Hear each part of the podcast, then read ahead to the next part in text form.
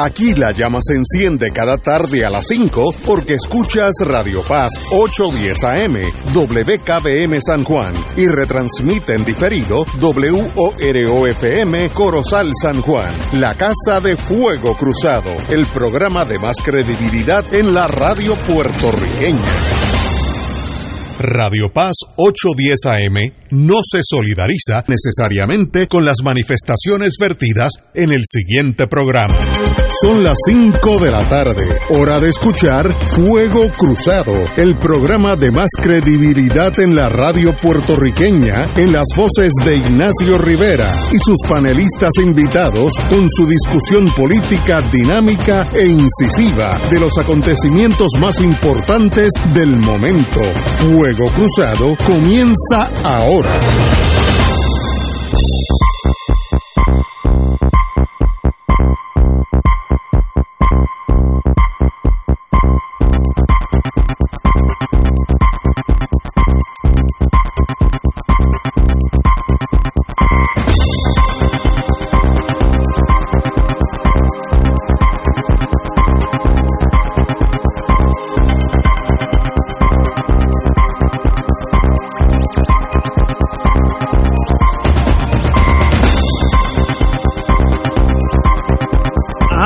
Amigos y amigas, hoy tenemos casa llena, el programa se extiende hasta las nueve y media de la noche, ya que tenemos muchas noticias, eh, pero vamos a empezar con algo que es bien importante para mí y para la, civilización occidental. Tenemos con nosotros el licenciado Manuel de J. González. Muy buenas tardes, Manuel. Buenas tardes, Ignacio, y a todos los compañeros que están aquí y a los que escuchan. Vamos a hablar de una, un libro que acaba de salir a la, a la vista de todos nosotros la generación que tomó las calles. Pero antes de ir al libro, yo quiero decir algo que siempre, hasta yo tengo muchos defectos, pero soy agradecido. Cuando nosotros en Fuego Cruzado nos, nos robaron el título, el título del programa, hubo una estación que inscribió el título. Y, no, a decir que es 580. no, no, no, yo no, yo no voy a decir nada, pero la inscribieron subrepticiamente y cuando nosotros nos mudamos para esta estación. Que era fuego de verdad. exacto. Entonces dijeron, no, usted no puede usar fuego cruzado porque nosotros tenemos el número, el nombre inscrito. Eso es copyright law, de los cuales oh. en Puerto Rico no hay más de 10 abogados que saben de eso. Entre ah, ellos, entre ellos Manuel de Jota y, y Gallizá, que era su hermano, y mi hermano, digo, usted es el que tiene que defender el título de fuego cruzado. Esto, esto es históricamente correcto. Y Manuel de Jota se enfrentó a un bufete que tenía como, como cuatro abogados de primera línea en, de McConnell, Kelly y toda esa cosa. Este, allí ese día de juicio. Y ganamos el caso eh, dada el expertise de, de, Manuel de Jota. Pero ahora viene el lado negativo no le pagamos ni los sellos de adjudicación así que ese caso un almuerzo le pagaste. Ha dicho, he dicho algo incorrecto. bueno, afortunadamente era un recurso extraordinario que se paga poco. Pero extraordinario, eh, te agradecemos. Fuego sella, fuego, fuego cruzado, se sigue llamando fuego cruzado, que lo inventó el, el, nombre fue Carlos Galliza, siguió por, bueno, hasta ahora serían 26 años, él murió hace más o menos 10, no sé, pero él, fue el, el, creador el creador de, de, este concepto de no estar abogando por nadie ni a favor ni en contra sino decir las cosas como son. Y Manuel González a pesar que nunca le pagamos nada defendió los derechos de fuego cruzado ah, y cada vez que lo veo recuerdo esa deuda ah, emocional que tengo con él así que bienvenido Manuel Bien, muchas gracias muchas gracias no dije nada incorrecto. Nada incorrecto. Muy bien. bueno, acaba, tengo en, tu, en mis manos la generación que tomó las calles, Manuel de Jota. De que no he leído el libro porque me acaba de llegar. ¿Qué quiere decir? ¿Por qué escribiste ese libro? Bueno, es un grupo de ensayos que yo escribí a partir del año 2020. Empecé entreteniéndome en la pandemia. Y, y son un grupo de ensayos que se trata de cubrir o cubre distintos aspectos de una lucha que se dio en Puerto Rico en las décadas del 60 y 70, la segunda mitad del, del 60 y la primera mitad del 70, que es el periodo o parte que cubre el libro. Y es una lucha que conocemos obviamente los que estuvimos en él y los que quedamos de los que estuvimos en ella, pero que se ha ido cubriendo de olvido a los años según ha pasado las décadas. Y quise pues rescatar esa historia, traerla al presente, no pretendiendo darle lecciones a los que luchan ahora, solo tiro al frente, porque creo que los que luchan ahora no necesitan lecciones mías, este, sino buscando dar una información que es necesaria para que nos entendamos mejor. el libro cubre, el primer, la primera parte del libro cubre la lucha estudiantil en los años del 66 al 69 y es un doble tema, porque además de cubrir el evento, que los eventos que se dieron ahí, los que yo fui un participante activo junto a otros compañeros muy queridos y muy recordados, como Alberto Pérez Pérez, este Florencio Mercedes Rosa, que anda por ahí delinquiendo todavía, este, y otros queridos compañeros. Este, pero además de esa lucha que tuvimos y que en ocasiones fue muy violenta y que nos llevó a la cárcel en más de una ocasión y que nos llevó a, a procedimientos judiciales muy largos que se narran en algunos en ese libro.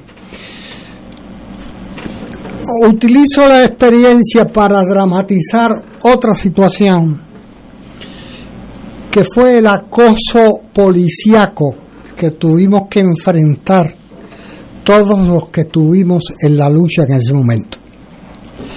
Mira, yo tenía 20 años. En el año 67, que es un año que cubre muchísimo esa etapa. Y yo, y ustedes lo van a ver en la narración que hago en la primera parte del libro, utilizando mayormente mi carpeta como fuente, que afortunadamente, entre comillas, tenía una carpeta y tengo una carpeta de seis volúmenes. Wow. Este, pero utilizando mayormente mi carpeta como fuente, veo un, yo con 20 años tenía un seguimiento cada hora. Y ustedes van a ver las narraciones que yo hago ahí que las policías eh, eh, informaban que yo hacía a las 10 de la noche o a las 10 de la mañana, a las 11, a qué hora salí, a qué hora llegué. Pero no solo ese cerco eh, de observación, tenían reclutada, yo vivía en, la calle Madrid 995 y tenían reclutada a la señora que vivía en el 994, a la que vivía en el 996 y a la que vivía al frente y todas ellas daban informes diarios sobre lo que hacía. Y sin embargo no reflejas en el libro eh, rencor ni odio contra ellas.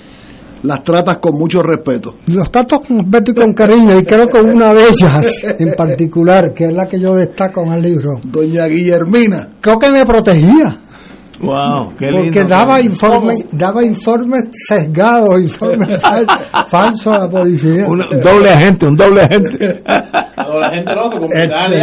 Yo hago un parangón con, hago un parangón con una película muy, yo no sé, me lo algunos de ustedes conocen, que fue, ganó el Oscar, que en algún momento, en los 90, que, es una película sobre la, eh, la Alemania del Este. Julia. Eh, se llama la, la vida de otros The Life of Others, donde el, que está vigilando unos escritores termina eh, defendiéndolos, protegiéndolos. Este, y yo creo que eso pasó con esta señora. Yo trato el título del trabajo Mi vida según Guillermina Mulero, porque ella trata de presentar la, la, imagen de un pobre muchacho que está en la casa, que sale, que está con sus padres, que no hace nada. Y yo en ese momento estaba casi quemando la ciudad. Eh, el activismo que había en la lucha estudiantil en ese momento era enorme. Nosotros prácticamente no, no pasaba un día si no estábamos en la calle con un piquete, una marcha, una, una actividad. Y ella no registra nada de eso. Este, pero independientemente de esta figura, que me parece que es una buena candidato para que un novelista desarrolle un personaje, eh, quería destacar en ese ensayo el, el, cerco que, que teníamos todos los que intentamos hacer una lucha ahí.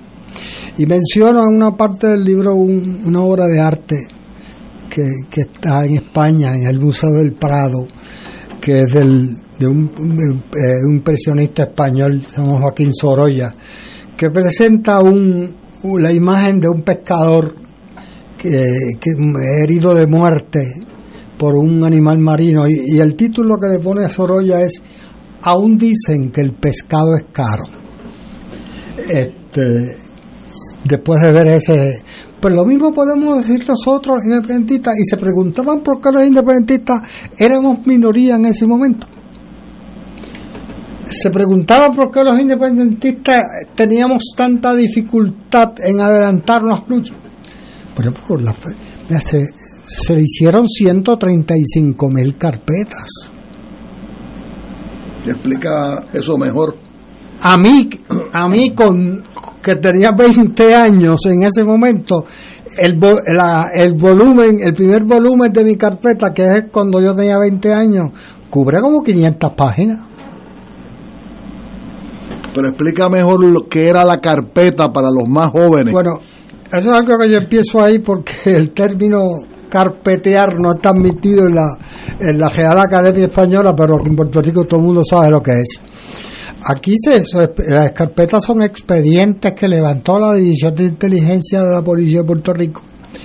Este, ¿Desde cuándo? Desde la época de los 30 eh, fue que empezó eso, cuando el nacionalismo empezó a hacer, bueno, empezó con el FBI, FBI, ¿no? Y todavía sigue con el FBI. No creamos que esto haya terminado. Este, pero esa práctica en Puerto Rico se desarrolló intensamente.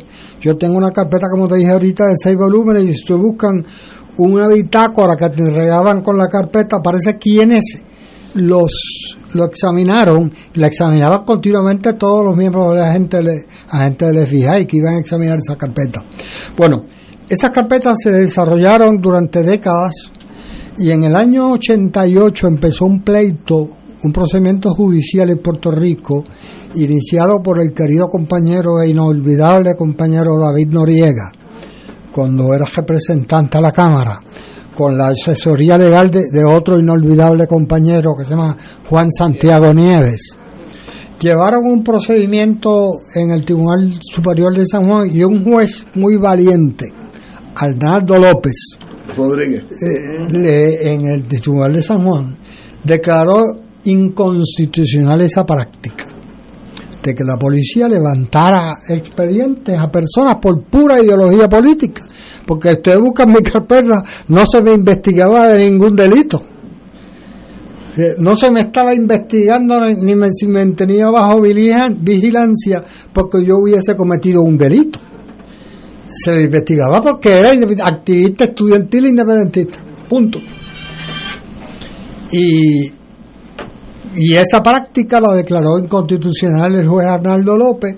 El caso llegó al Tribunal Supremo hay una, decisión del Tribunal Supremo que confirma a Arnaldo López, el procedimiento tardó unos años porque entonces la policía quería eh, sacar de ahí los nombres de los informantes y los agentes, que eso hubiese eh, convertido en letra muerta la sentencia porque tardarían décadas en entregar las carpetas. Finalmente se entregaron en el año 1991, después que fueron revisadas por un comité nombrado por el Tribunal Supremo, que estaba integrado por dos personas, que eran Abraham Díaz González y el juez Ángel Martín, o el ex juez Ángel Martín. y entregaron las carpetas, la mía yo las recibí creo que fue en el año 91 o 92. No todas se entregaron, hubo miles y miles de carpetas que no se no fueron reclamadas, ya que fuera porque las personas habían muerto, porque sencillamente no se interesaron o porque no estuvieron disponibles y esas carpetas están en el Archivo eh, Nacional de Puerto Rico. Eh, este, y fueron ahora un, una, una fuente importantísima de investigación histórica. Para mí fue una fuente indispensable para poder, reconstruir lo, sobre todo los años del 60. La, porque los policías en mi caso fueron muy buen cuidadosos y muy meticulosos. Allí no solo estaban los informes de seguimiento de que yo hacía, estaban los recortes de prensa de donde me mencionaba estaban los recortes de prensa que yo escribía en claridad, estaban este, los comentarios que hacían los informantes cuando iban a una reunión que de resumían que yo dije, estaban eh, los policías que resumían que yo dije en un discurso o en una reunión o una actividad donde que participé. Y eso pues obviamente me, me una fuente muy importante para poder reconstruir esos años del 67 al 69. ¿Y por qué tu título, La generación que tomó las calles? Porque fue un grupo generacional que nos tiramos a la calle. Okay. Este, alguien, yo escuché a alguien, no mucho, creo que era alguien del Partido Popular, que decía con cierto eh, eh, reconocimiento que Mari Brás había enseñado a los puertorriqueños a piquetear. Este, y ¿cómo fue? Severo Colbert que dijo eso sí. Y, y el movimiento por independencia que se inicia en el año 59, yo me integro a él en el año 66. Este, el movimiento por independencia desarrolla un tipo de lucha que no había existido en Puerto Rico. En Puerto Rico la lucha que había existido era la lucha electoral, que era la que representaba el PIB, o la, la lucha del nacionalismo, que era mayormente la dirigido hacia la insurrección armada, ¿no? que terminaron desarrollándola. El MPI comienza a desarrollar otro tipo de lucha, que es la lucha de masas, la lucha en las calles, el envolvimiento con las comunidades, con los grupos trabajadores, con los estudiantes, el piquete como instrumento, la marcha como instrumento, y esa lucha pues lógicamente se daba en las calles. Ahora que tenemos décadas de experiencia en ese tipo de lucha, no, no vemos la novedad, pero en los 60 era un fenómeno nuevo en Puerto Rico. Y el MPI tomó las calles. Sí. Este, el pasquín como instrumento de propaganda política surgió en esa época. Este, y, de ahí viene, pero lógicamente, el, el título del libro. Hay varios temas, porque no obviamente la lucha estudiantil, yo tengo otro tema que desarrollo en el libro, es la lucha de resistencia al servicio militar, eh, que se desarrolló en Puerto Rico durante esos años, y que todos los que estábamos envueltos en, la lucha estudiantil también participamos en la otra, porque nos reclutar, nos querían reclutar para el, para el ejército, y yo fui y nos, negamos a ingresar y nos agestaron y nos llevaron a la cárcel. Este, Una época difícil para, para ustedes. Fue difícil y fue importante.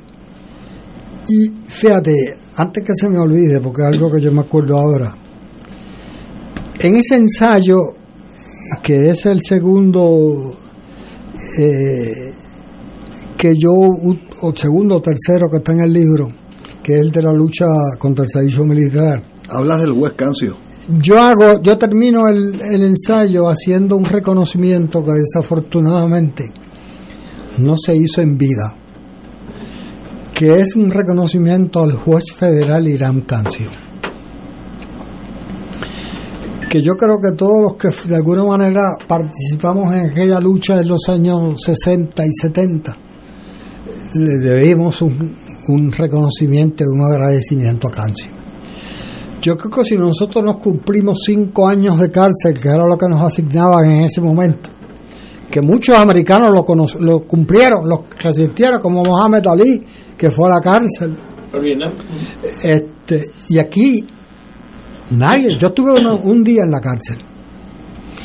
Edwin Feliciano Grafals, que fue declarado culpable, una hora. fue declarado, fue condenado a cumplir por el juez Cancio una hora de cárcel. ¿Sabe quién fue el fiscal? En la oficina de los alguaciles. ¿Sabe quién fue el fiscal en ese caso? este, este servidor. Y eso fue, pero déjeme decirte, aquí está el fiscal, pero, pero en ese caso, que se dio ante un jurado, con el, con el fiscal Rivera como fiscal, inicialmente Cancio condenó a, a Edwin Feliciano a un año de cárcel que era bajito en ese momento. El, el jurado declaró culpable y Cancio lo condenó a un año de cárcel. Yo estaba ahí en la sala cuando lo declaran culpable y allí se formó un pandemonio en la sala. Eh, y de allí salimos la el grupo estudiantil que teníamos en la sala del juez Cancio y que a una marcha en la universidad que terminamos quemando el edificio de la ROTC sí. del ROTC y hubo todas unas repercusiones por todo el país como resultado de esa condena de Edwin Feliciano Grafals. ¿Qué hizo el juez Cancio después? Ese caso de Feliciano Grafals se apeló al circuito de Boston. Y mientras estaba en el circuito, el, el juez Cancio, y en esto Ignacio debe recordarlo, tiene poco de conocimiento técnico, porque Cancio utilizó muy forma muy creativa una regla de procedimiento federal y le pidió al circuito que le, devolviera el caso. Eso se llama Nadie se lo había pedido. Sí, sí.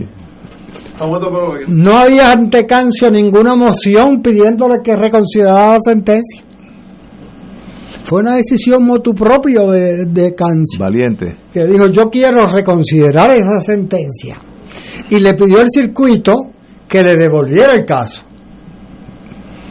Entonces citó a, a Edwin Feliciano Grafalsa a una vista y Edwin Feliciano no fue, porque Edwin Feliciano boicoteaba el proceso.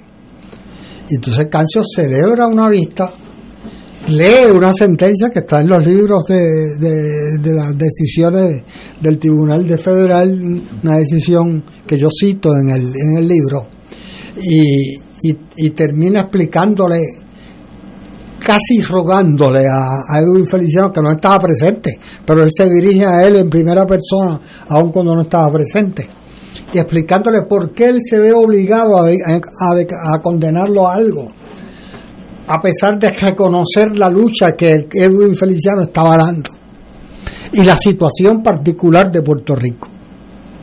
Y entonces lo condena a una hora de cárcel. Después de ese caso, se acabó la posibilidad de que, de que procesaran a los que nos negaban ingresar al ejército.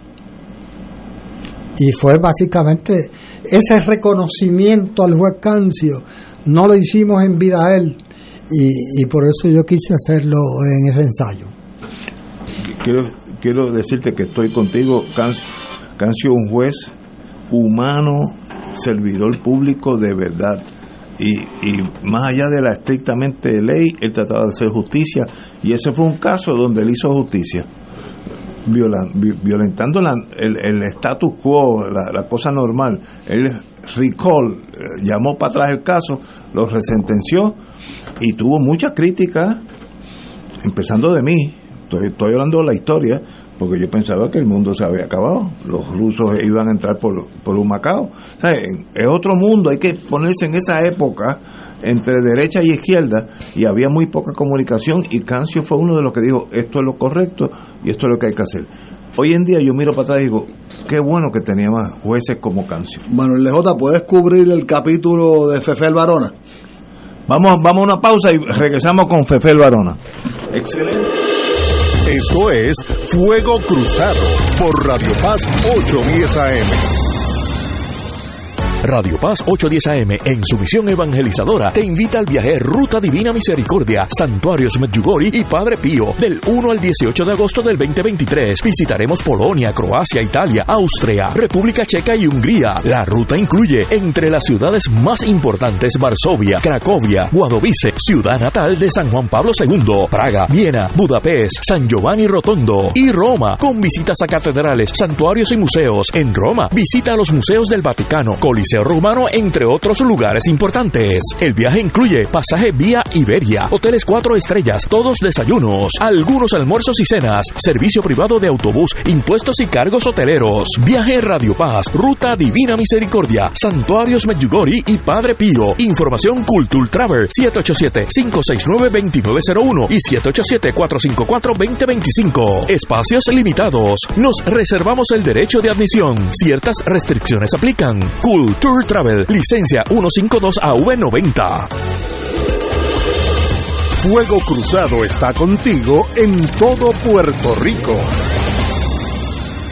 Acudirán al llamado. El sábado 11 de marzo, todos los caminos conducen a Monero Café Teatro y Bar. Chabela y Carlos Esteban, dos de nuestras voces más hermosas y comprometidas, presentan Acudirán al llamado Puerto Rico 11 de marzo. Un canto a la patria a través de las canciones de Antonio Cabamba del Topo. Acudirán al llamado. Sábado 11 de marzo en Monero. Boletos en tiquetera. Parte de los recaudos serán para la recuperación del Topo. Te invita Don Q y Sazón Goya. Charlie Musical llega a Bellas Artes de Santurce, presentando la vida de Charlie, el beato puertorriqueño, con Víctor Santiago, Wanda Saiz, Aidita Encarnación, Carlos Vega, Linet Torres y Germán O'Neill, entre otros. Escrita por Padre Rolando Lugo, dirigida por Alejandro I. Esta es la mejor manera de pasar Semana Santa. Sábado 8 y domingo 9 de abril. Boletos en charliemusical.com. Produce Isabel Hernández y Joel Rivera para Grupo Meita. Te invita a la compañía de turismo y voy turisteando. El Santuario Nacional de Nuestra Señora, Madre de la Divina Providencia, invita al pueblo de Dios a las noches de adoración y sanación todos los segundos viernes del mes a las 7 de la noche. En estas rezamos el Santo Rosario, adoramos al Santísimo, reflexionamos y hacemos oración de sanación. Noches de sanación y adoración los segundos viernes del mes. Para información, comunícate al 787-646-9448 o en santuariodelaprovidencia.org. Y ahora continúa Fuego Cruzado.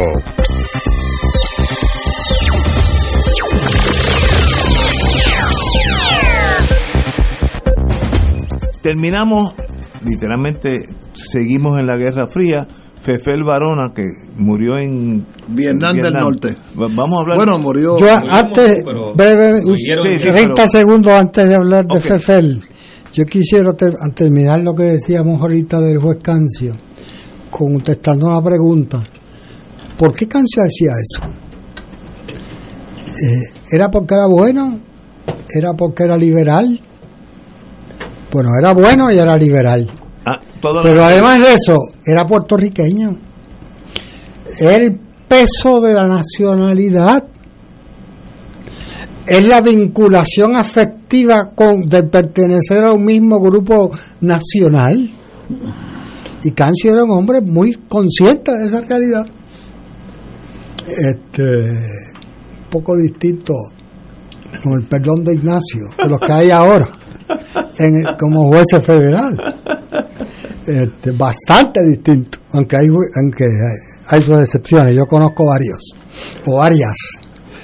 Este, bueno, Fefel, José Rafael Fefel Barona, Era apodo, su nombre era José Rafael Barona Berríos. Este, fue un compañero muy querido por mí, muy cercano a mí, eh, uno de esos amigos del alma que uno fue formando eh, para que ustedes sepan, fue fue que me reclutó a mí para la FUPI. Este, yo ingresé a la FUPI reclutado por Fefel eh, y que me convencí. Fefel era un, un joven, vivía en se había criado en University Garden, ahí en Río Y de Piedra. aquí de Rupert. Sí, de- de y la Rupert, y cuando estaba en la UPI vivía en University Garden. Eh, su papá era abogado, eh, varona, su mamá, doña Provi, eh, estaba en la casa. Y Fefel fue un militante estudiantil que desarrolló plenamente una conciencia antes que yo. Y Fefel es el que me, me impulsa, me, me lleva a la lucha y que me, me, me saca. Yo estaba muy concentrado en las luchas, en los grupos culturales, pretendía ser poeta, iba a las reuniones de Guajana. Y Fefe es el que me saca un poco de ahí y me lleva a la militancia estudiante. Fefel, los que conocen la historia, era el secretario de Asuntos Internacionales de la FUPI. Eh, en el año 66 ambos viajamos en el verano del 66 a Cuba a participar en el cuarto Congreso Latinoamericano de Estudiantes. Estudiantes de toda América Latina nos reuníamos en, nos reunimos en ese verano en Cuba. Allí eh, la FUPI fue electa al comité ejecutivo de una organización que se creó, que se llama la Organización Continental Latinoamericana de Estudiantes, y Fefel se quedó como delegado. Posteriormente Fefel, como parte de una delegación de la OCLAE, viaja a Vietnam del Norte, a la República Democrática de Vietnam, y allí, eh, estando allí, iba en un vehículo con unos otros estudiantes vietnamitas para a visitar una escuela y fue el vehículo donde iba fue atacado por un avión eh, de combate de Estados Unidos, un Phantom, de los que bombardeaban a, Vietnam, Fefel quedó mortalmente herido. Eh, fue llevado a, Primero lo atendieron en Vietnam y después fue finalmente en Moscú, donde recibió ayuda médica que lo mantuvieron vivo por casi un año. Este, pero nunca recobró el conocimiento. Y murió en el marzo de 1968 este, está enterrado en el Viejo San Juan, en el cementerio eh, del, Viejo San Juan. Este, y representa, yo quise hacer un corto ensayo sobre él, que está en el libro, porque un poco personifica, eh, bueno, quiénes éramos en ese grupo, eh, la, la dedicación casi absoluta que había hacia la lucha que nosotros nos sentíamos eh, predestinados a morir en algún lugar del mundo. Y, y Fefel personificó eso y lo hizo. Murió por eso. Y que personificaba en cierta medida la, la, la, tragedia de aquellos años también. Y, quería pues rescatar a ese amigo querido de la, de la memoria porque yo, como dije al principio, pues fue en esos años casi mi hermano. De hecho, eh, sobre FEFEL, luego la, la OCLAE, la Organización Continental Latinoamericana de Estudiantes, creó una medalla en su nombre, que es la, la medalla principal que otorga la OCLAE. Eh, la primera se le otorgó a Fidel Castro, eh, la segunda se le otorgó a Liber Seregni, el, el, líder del Frente Amplio de Uruguay. De hecho, quien le entrega la medalla FEFEL Varona a Liber Seregni era el presidente de la FUPI entonces, José Javier Colón. Eh, y tú estabas parado al lado. No, yo no, yo no voy a eh, Javier le entregó la, medalla a Liber Sereni, sí, el hijo de don Noel Colón Martínez, quien, quien era presidente de la FUPI. Eh, y, Javier es quien se le entrega a Liber Sereni porque estaba la dictadura militar en Uruguay. Y, Javier pudo entrar a, Uruguay a, entregar esa medalla. luego se le entregó también a, a, los expresos nacionalistas, a Lolita, Rafael, Ivin Flores. Eh, Oscar Collazo y Rafael Cancel Miranda. Eh, así que, que es una medalla que además se la ha entregado a otras figuras en Latinoamérica. Es una medalla que, que simboliza eh, no solo la importancia de FEFEL como, como estudiante y líder universitario en Puerto Rico, sino ya como una figura continental. Sí, y, había que, hay que rescatar esas figuras, de alguna manera este, decirle, yo recuerdo una cita de, del sabio portugués Saramago que dice, la verdadera muerte es el olvido. absolutamente y, en la medida en que rescatamos a estos compañeros del olvido, pues, pues los rescatamos de la muerte. Extraordinario. Oye, cuando uno habla de cosas serias en Puerto Rico, uno abre, eh, subestima al pueblo. Yo tengo dos mensajes de gente de la Guerra Fría, pero de derecha, no estamos hablando los nenes, eh, y voy a leer uno porque es hasta típico de lo bonito de hablar en las cosas sin pasiones. Voy a leer. Hombre muy valiente, está hablando de ti, Manuel de Jota, defendiendo su ideal like a true soldier. Eh, wow, excelente programa. Está hablando de la extrema derecha. Digo, like a true soldier. Sí, sí, sí, porque estamos, tú sabes, los muchachos. No, no, pero bien dicho. Ni es true soldier, de verdad. pero demuestra, demuestra que Puerto Rico puede dialogar cuando la gente es en serio como Manuel de Jota.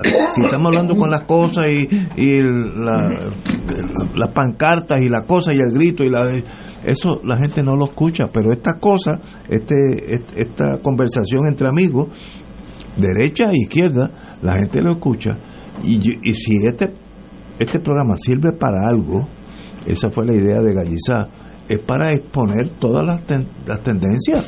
Y qué bueno que haya gente como que sacrificó Manuel de Jota. Estoy seguro que su vida pudo haber sido mucho más fácil sin esa verticalidad que tuvo en su vida. Pero qué bueno que hay gente así, sea del, del movimiento que sea, ¿no? Que qué bueno que hay gente dedicada. Así que en ese sentido, de verdad, ahora tengo, Manuel, estábamos analizando nuestro pasado, con excepción aquí de uno de los compañeros que es muy joven, nuestro pasado, nosotros pasamos por ahí. Yo estaba en el lado, yo diría correcto en aquellos años, tal vez ahora es incorrecto, pero, pero eso es otro punto. Hoy, ¿cómo tú ves esta sociedad donde esas personas, esos movimientos no existen? ¿Qué está pasando? ¿Qué, ha cambiado? Fíjate, yo quiero cualificar eso porque yo creo que existe. Existe, ok. Yo creo que. Yo decía al principio que yo no escribí eso pensando en darle lecciones a los que luchan ahora, porque yo no creo que los que luchan ahora no las necesitan. Este, fíjate, y el libro va a ser presentado el 30 ah. de marzo. Esto es importante. ¿Cuándo? El, a las seis y media de la tarde en el Colegio de Abogados y Abogadas en Miramar. 30 de marzo. El 30 de marzo. Eh, que es jueves. Y esa presentación yo invité a dos personas que eh, afortunadamente me dijeron que sí inmediatamente, que, para mí son importantísimos que, que hubiesen aceptado, aceptado y que puedan participar. Uno de ellos, o el varón, es una persona muy conocida en Puerto Rico, un profesional y un conocedor de la geografía política como nadie, que es el doctor Carlos Severino Valdés. Excelente. Panelista. y excelente que fue rector del recinto Río Piedra de la Universidad de Puerto Rico. Y pasó en Vía Cruz, Pasó en Vía Cruz y, además conoce muy bien esa etapa de lucha, aunque no, eh, no es de esa generación, es más joven. Y la otra persona, y es la que me, hace recordar esa presentación, la otra persona es una persona joven, muy joven. Este, una madre joven, abogada joven, madre de dos niños, uno de ellos recién nacido, la licenciada Ariadna Godró Aubert. Ariadna es abogada comunitaria que, que dirige, fundó y es directora ejecutiva de una organización que ayuda a las comunidades a, luchar por sus derechos, que es la Ayuda Legal Puerto Rico. Pero además de esa organización, que ella no la va a representar allí, va a representarse en sí mismo, este, Ariadna representa esa gente que está ahora, Ignacio. Esa gente que está ahora tratando de hacer una lucha que obviamente es distinta a la mía porque las circunstancias son distintas, porque los instrumentos de lucha son distintos, porque los, los mecanismos de disposición de cada uno son distintos a los que yo tuve. Y, y por eso quería que alguien estuviera allí, porque yo creo que ahora se está desarrollando una lucha En la época nuestra, y es lo que Ignacio debe recordar, tenía que haber una organización política organizada, estructurada por todo el país para que se pudiera hacer una movilización. Aquí se hicieron movilizaciones multitudinarias, nunca antes vistas en Puerto Rico, hace apenas tres años, en el 2019 sin que ninguna organización política las convocara. Es correcto.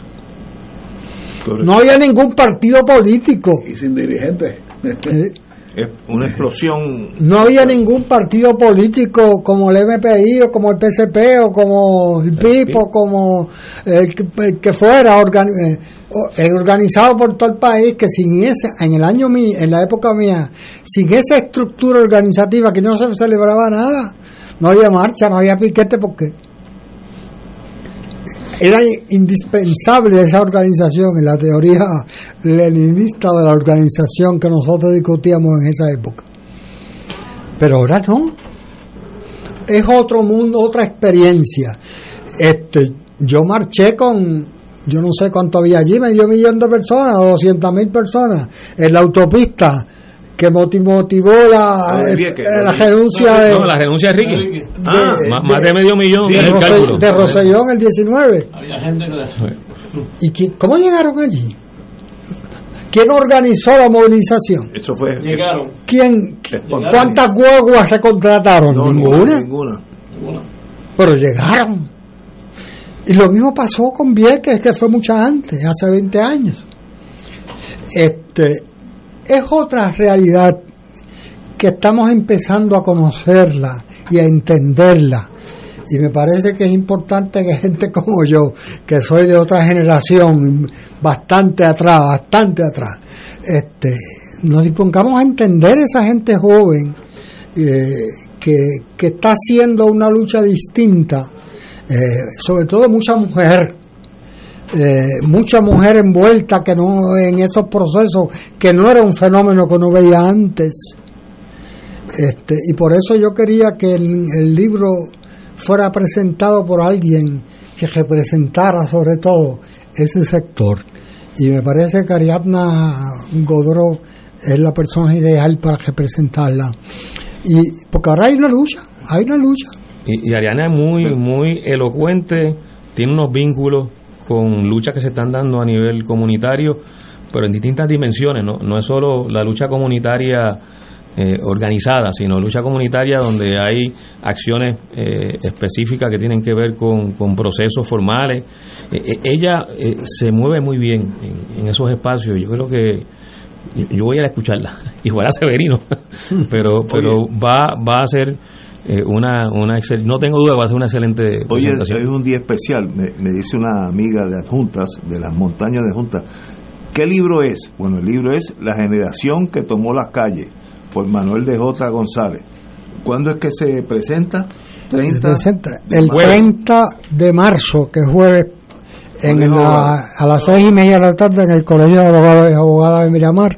Pero ya está en venta. Sí, está en venta. ¿Dónde, ¿En dónde es que está en venta? Esto es importante. Está en las librerías, está en la Claritienda, creo que está en Casa Norberto, en otra librería, en Ponce está en el Candil. Y es importante, se puede, los que no tengan acceso a la librería, lo ah. pueden solicitar por correo desde la página el libreriaelcandil.com que elcandil.com que porque este libro fue publicado por la editorial Mariana Editores. Este, que a la vez son los compañeros que manejan la librería El Candil en Ponce. Y desde la página de la librería elcandil.com lo pueden solicitar por correo, sobre todo amigos y amigas fuera de Puerto Rico. Lo pueden ir a esa página y solicitarlo y se le envía por correo. Este es un libro que hay que tenerlo para recordar lo que pasó de verdad. No está hablando de lo que pudo haber pasado, lo que, lo que real, sucedió en Puerto Rico. Yo fui parte, ahora, ahora miro para atrás y, bajo, bajo la, cabeza, eh, porque yo era parte del problema en aquellos tiempos, pero ya pasó, hay que pasar la página. ¿Qué hacemos en el futuro? Y es una pregunta para el compañero Manuel de Jota. ¿Dónde tú ves yo creo que el movimiento ustedes que han sido independentistas toda una vida, aquí hay tres, somos cinco y aquí hay tres. Yo empiezo diciendo ¿Hacia algo. dónde vamos? ¿Hacia dónde van ese movimiento independentista? Este, Hay- nosotros hicimos un tema una lucha. tratas en el libro, Manuel, sobre eso, una estrategia para la independencia. Deme la palabra. Nosotros hicimos una lucha intensa en esa época, pero no ganamos. Obviamente. Obviamente. Y, Pero perdieron. y es- Tampoco. eso es importante, eso es importante decirlo y aclararlo. No ganamos y y por eso hay que seguir luchando. Este, porque esa lucha no solo no ganó, sino que está ahora tal vez más necesaria que antes. Este, yo creo, fíjate que, que las circunstancias ahora son distintas. Jamás hubiésemos pensado que un partido independentista hubiese ido a obtener el 15% de los votos como tuvo un candidato como tuvo Juan Dalmau en época. El PSP sacaba 11 mil votos. Este, y como decía una vez José Arsenio Torres de muchas sornas, en esa época de cada dos marchábamos tres.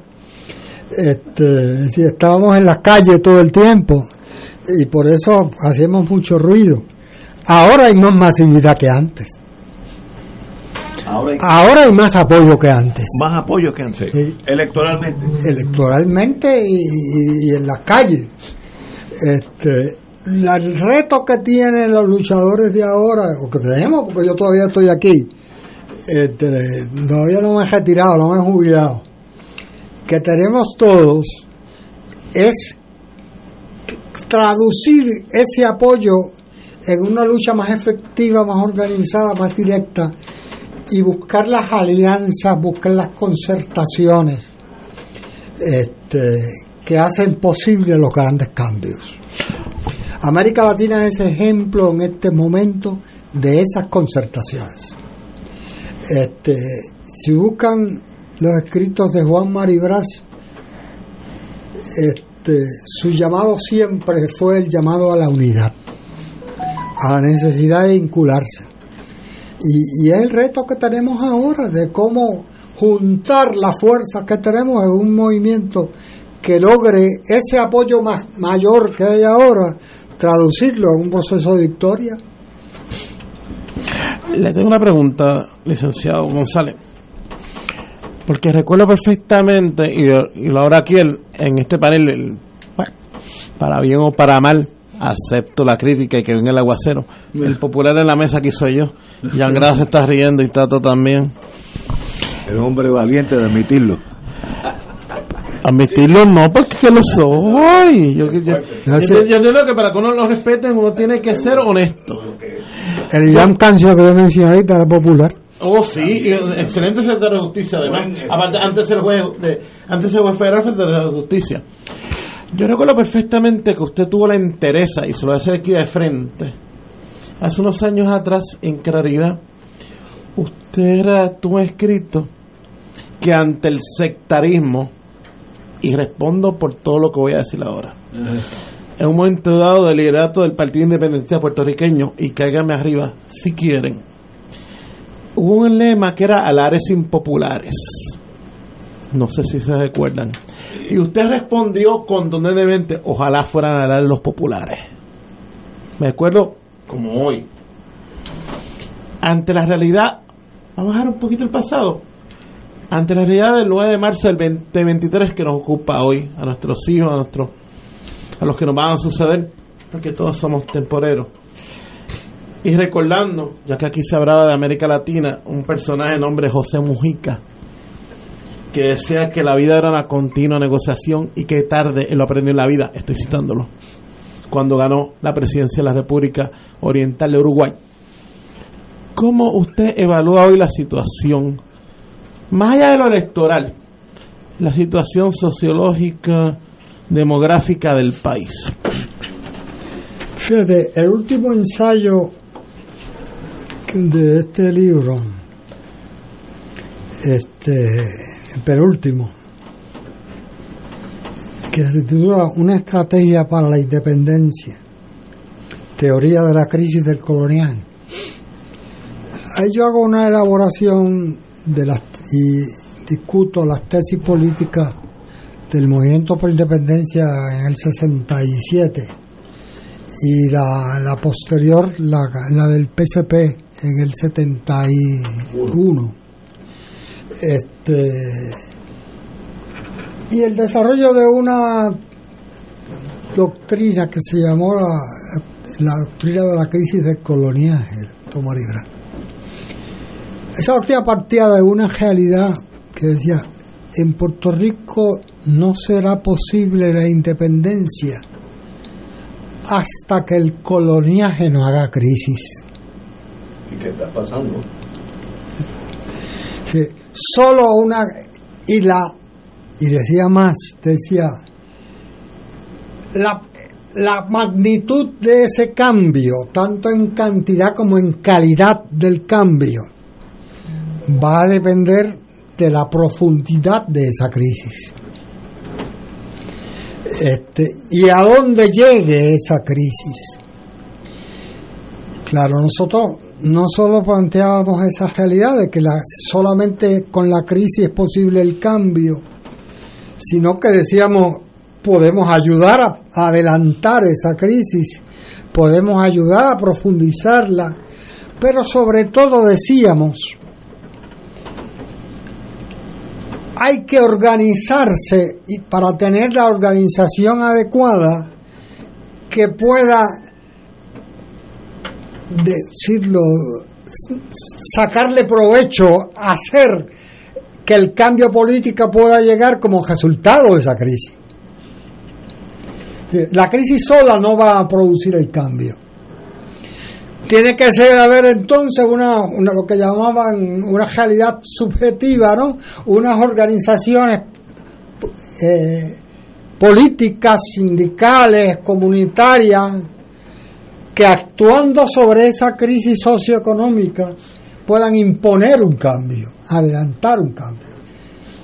Esa era la tesis de organización, por nosotros planteábamos que el partido que estábamos organizando iba a ser o en algún momento la organización que pudiera ser capaz de llevar, de, de, de hacer, de convertir esa crisis en instrumento de cambio. El problema fue que llegó la crisis y no estaba la organización. Buen punto. La crisis no estaba maduro. La, no, la crisis existe. Ahora. La crisis existe. Llegó en el 90, en el 2008, el 2009, el 2010 y todavía estamos aquí. Tanto llegó que la ficción de Lela lo liquidaron en el 16, en el 2016. Todo el montaje que había hecho Estados Unidos con el ELA en el 52 lo liquidaron en unos meses en el Congreso aprobando promesas la crisis, se cayó la economía y se cayó el andamiaje político que habían montado el 52 para acá. Todo se cayó. Pero no hemos sido capaces de estructurar la organización política que imponga el cambio. Eso es el ensayo que yo hago ahí. Ese es el último y penúltimo ensayo del libro. Llegó la crisis, pero no tenemos el instrumento. Interesantísimo. Excelente análisis. Excelente. No, no puede ser mejor. La crisis está, el desempleo brincó, em, emigraron 600 mil personas, que es un síntoma de una crisis. Pero no hay, no, no hay una estructura que pueda captar ese malestar.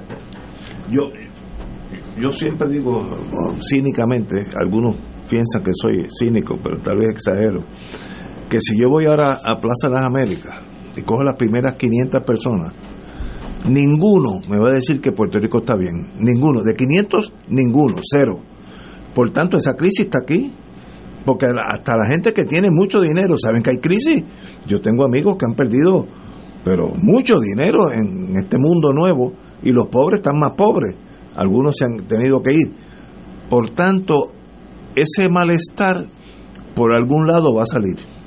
Eso es leyes de física. Yo estoy, yo tengo un bachillerato en ciencia y la física por algún lado esa fuerza va a salir. ¿Qué, eh, qué, qué uno hace con este malestar? Emigra y si uno emigra pues se acabó el problema.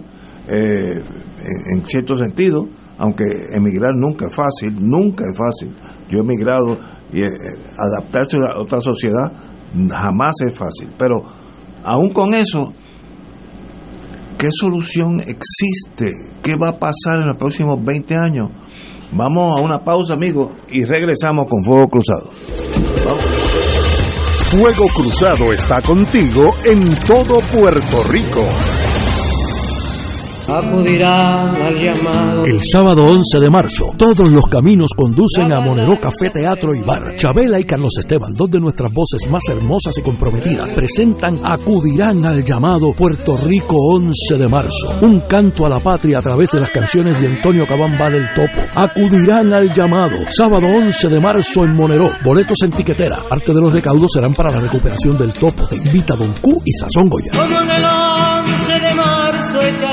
Restaurant Mar del Caribe te ofrece un ambiente acogedor, elegante y la mejor comida internacional. Exquisitos cortes de carne, oso, buco, cabrito, chuletón de ternera, gran variedad de mariscos y pescados, langosta, rodaballo, merluza y bacalao. Amplio salón de actividades para reuniones familiares o corporativas. Restaurante Mar del Caribe, calle Loíza 2444 Punta Las Marías, 787-545-5025. Restaurante Mar del Caribe, tu mejor opción para comer bien.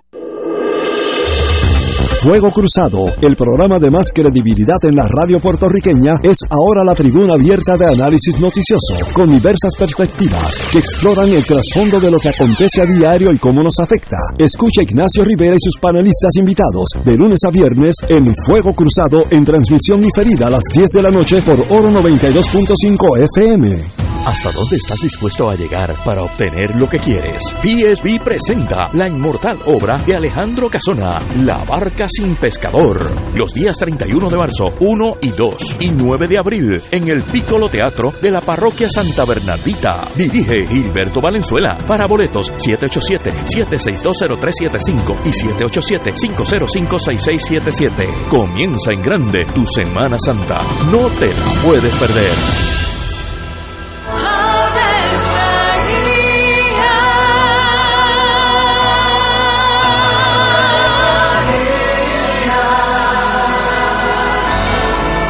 El ángel del Señor anunció a María. Y ella concibió por obra del Espíritu Santo. Dios te salve María, llena eres de gracia, el Señor es contigo. Bendita tú eres entre todas las mujeres, y bendito es el fruto de tu vientre Jesús. Santa María, Madre de Dios, ruega por nosotros pecadores, ahora y en la hora de nuestra muerte. Amén. He aquí la esclava del Señor. Hágase en mí según tu palabra. Dios te salve María, llena eres de gracia, el Señor es contigo. Bendita tú eres entre todas las mujeres, y bendito es el fruto de tu vientre Jesús. Santa María, Madre de Dios, ruega por nosotros pecadores, ahora y en la hora de nuestra muerte. Amén. Y el Verbo se hizo carne. Y habitó entre nosotros. Dios te salve María, llena eres de gracia, el Señor es contigo. Bendita tú eres entre todas las mujeres, y bendito es el fruto de tu vientre Jesús. Santa María, Madre de Dios, ruega por nosotros pecadores, ahora y en la hora de nuestra muerte. Amén. Ruega por nosotros, Santa Madre de Dios. Para que seamos dignos de alcanzar las promesas de nuestro Señor Jesucristo. Oremos. Derrama, Señor, tu gracia sobre nosotros, que por el anuncio del ángel hemos conocido la encarnación de tu Hijo, para que lleguemos por su pasión y su cruz a la gloria de la resurrección, por Jesucristo nuestro Señor. Amén. Gloria al Padre, al Hijo y al Espíritu Santo. Como era en un principio, ahora y siempre, por los siglos de los siglos. Amén.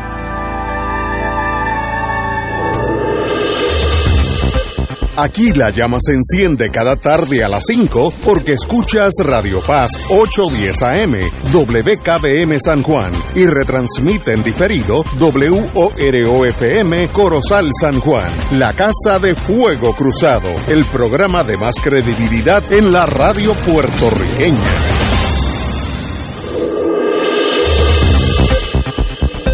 Y ahora continúa Fuego Cruzado.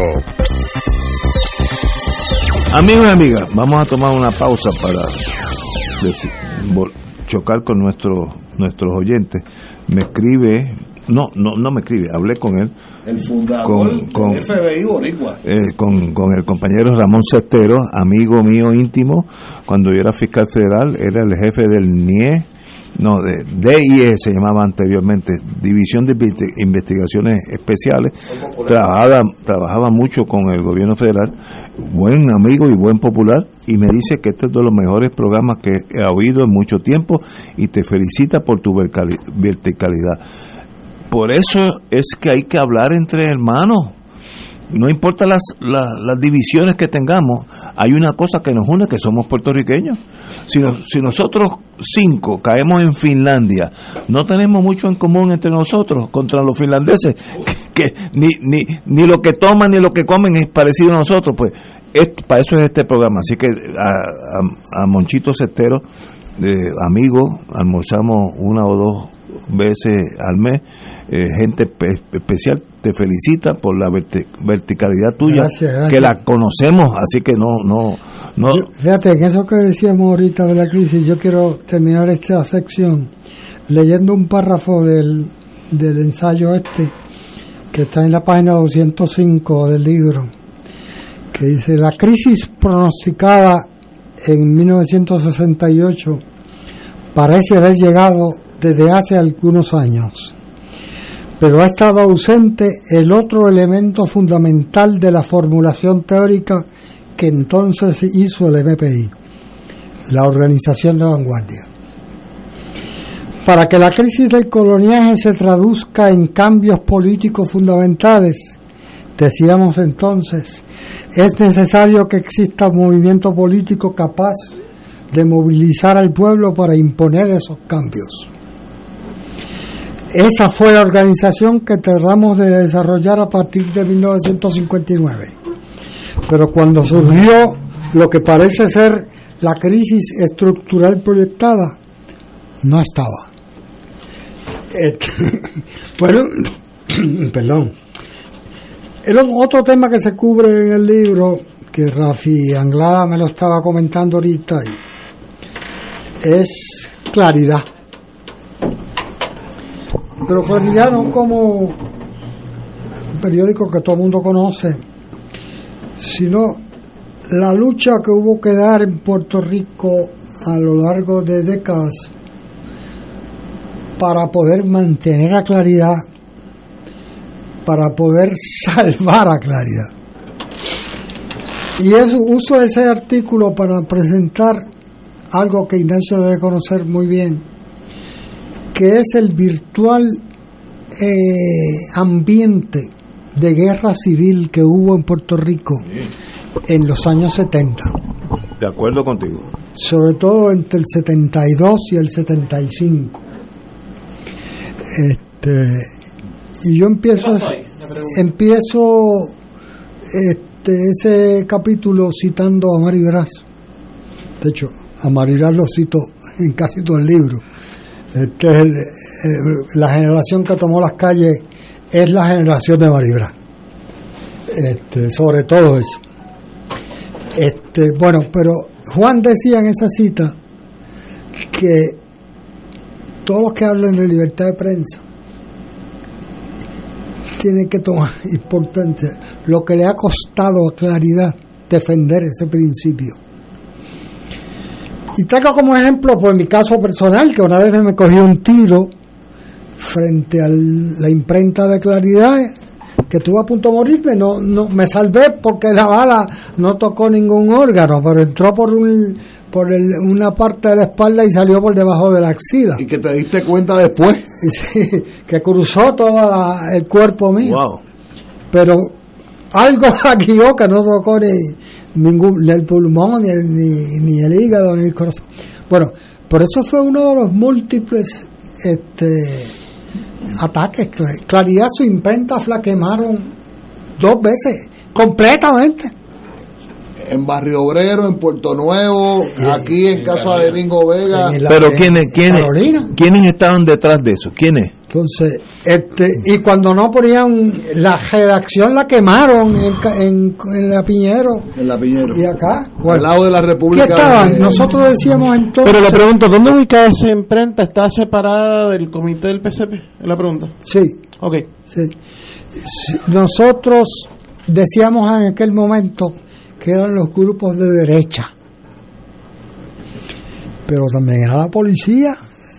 Era la policía de Alejo Maldonado. Era la policía que tenía un escuadrón de la muerte adentro. Era la policía que se confabulaba con otros grupos que eran los del exilio cubano, Y eso, eso eran peligrosos. que eran unos grupos muy organizados y muy entrenados y que se vino a conocer después. Hay que leer el libro del querido compañero Raúl Álzaga, este, la, la contrarrevolución cubana en Puerto Rico, Y Ricardo Fraga. para conocer en toda su magnitud cuán grande fue esa. entonces uno, yo lo comento en ese, una, una cosa que digo en ese ensayo es, uno se sorprende que poca gente murió Interesante.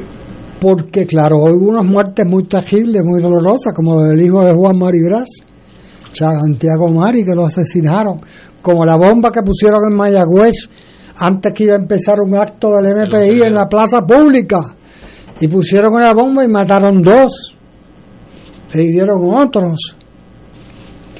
Este, y hubo unas muertes muy terribles, pero en aquella confrontación, este, mire, el ataque con el que yo fui herido frente a impresora era un comando que iba a, con el objetivo de volar la, la puerta de atrás de la imprenta y entrar a la imprenta, que en ese momento ya como 10 o 12 personas,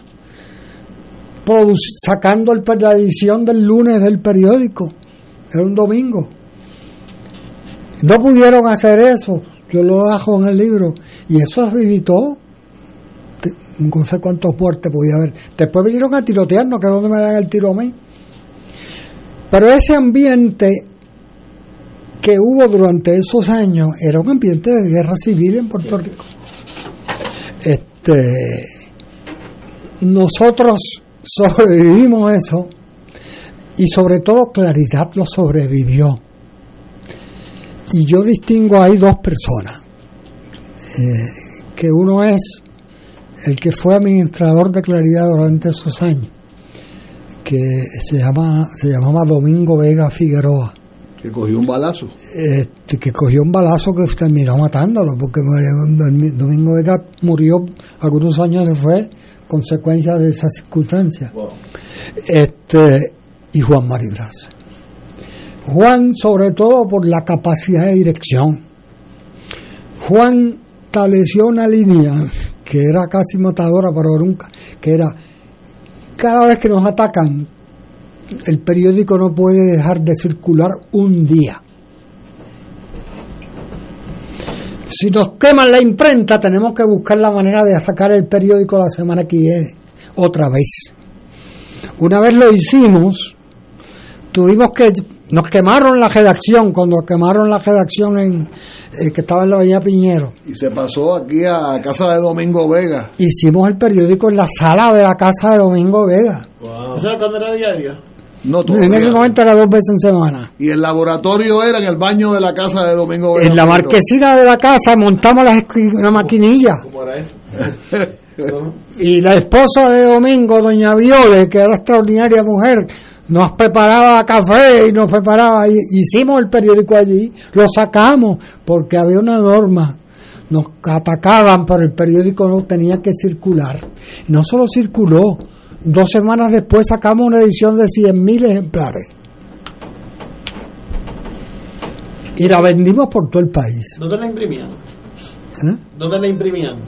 Bueno, antes le imprimimos una imprenta comercial y después de- logramos desarrollar, crear una imprenta que se llama Impresora Nacional, que existió hace En poco. Saint Just. Creo que 100 mil copias no son pocas, por eso hago la pregunta.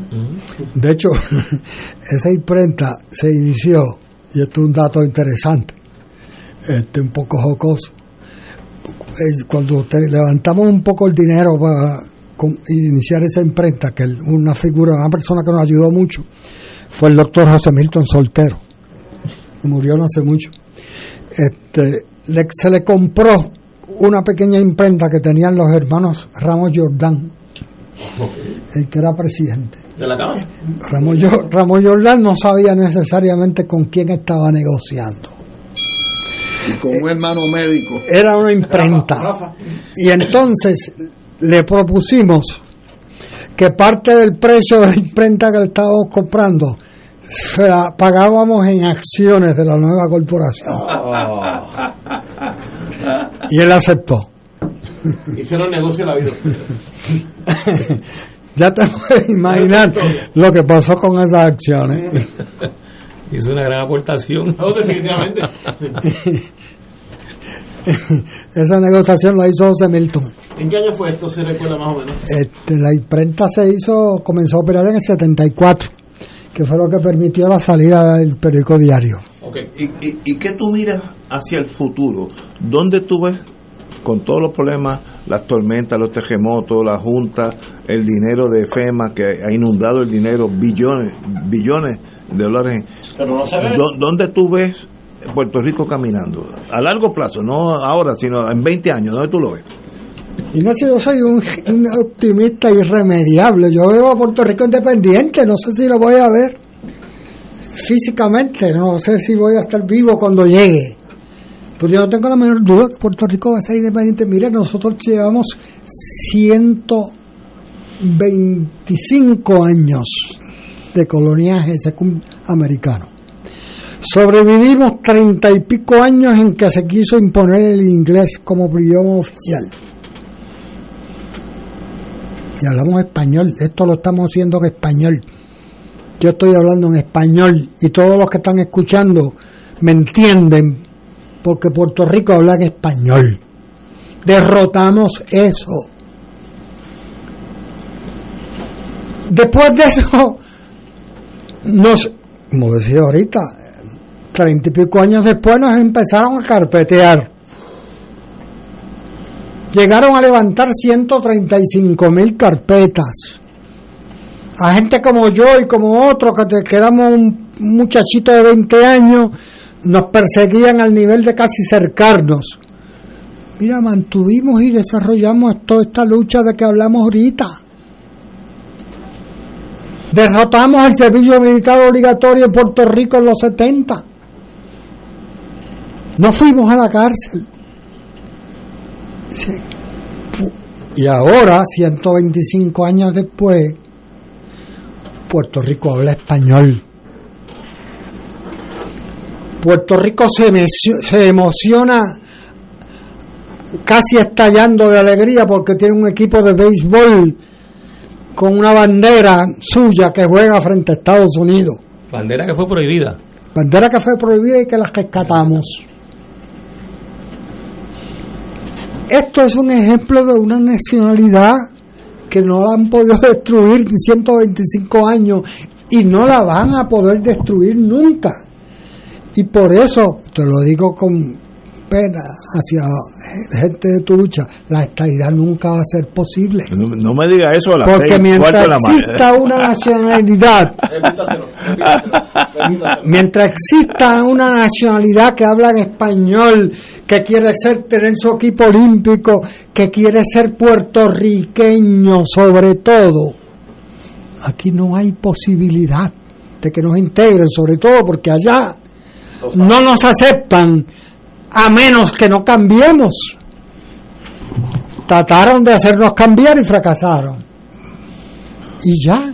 Pero eh, fíjate, en eso yo estoy, contigo y, y tal vez diciendo, si lo mira desde el punto de vista norteamericano, si yo voy a aceptar a Puerto Rico como Estado, el inglés tiene que ser el lenguaje principal y la cultura a la corta o a la larga tiene que ser la anglosajona.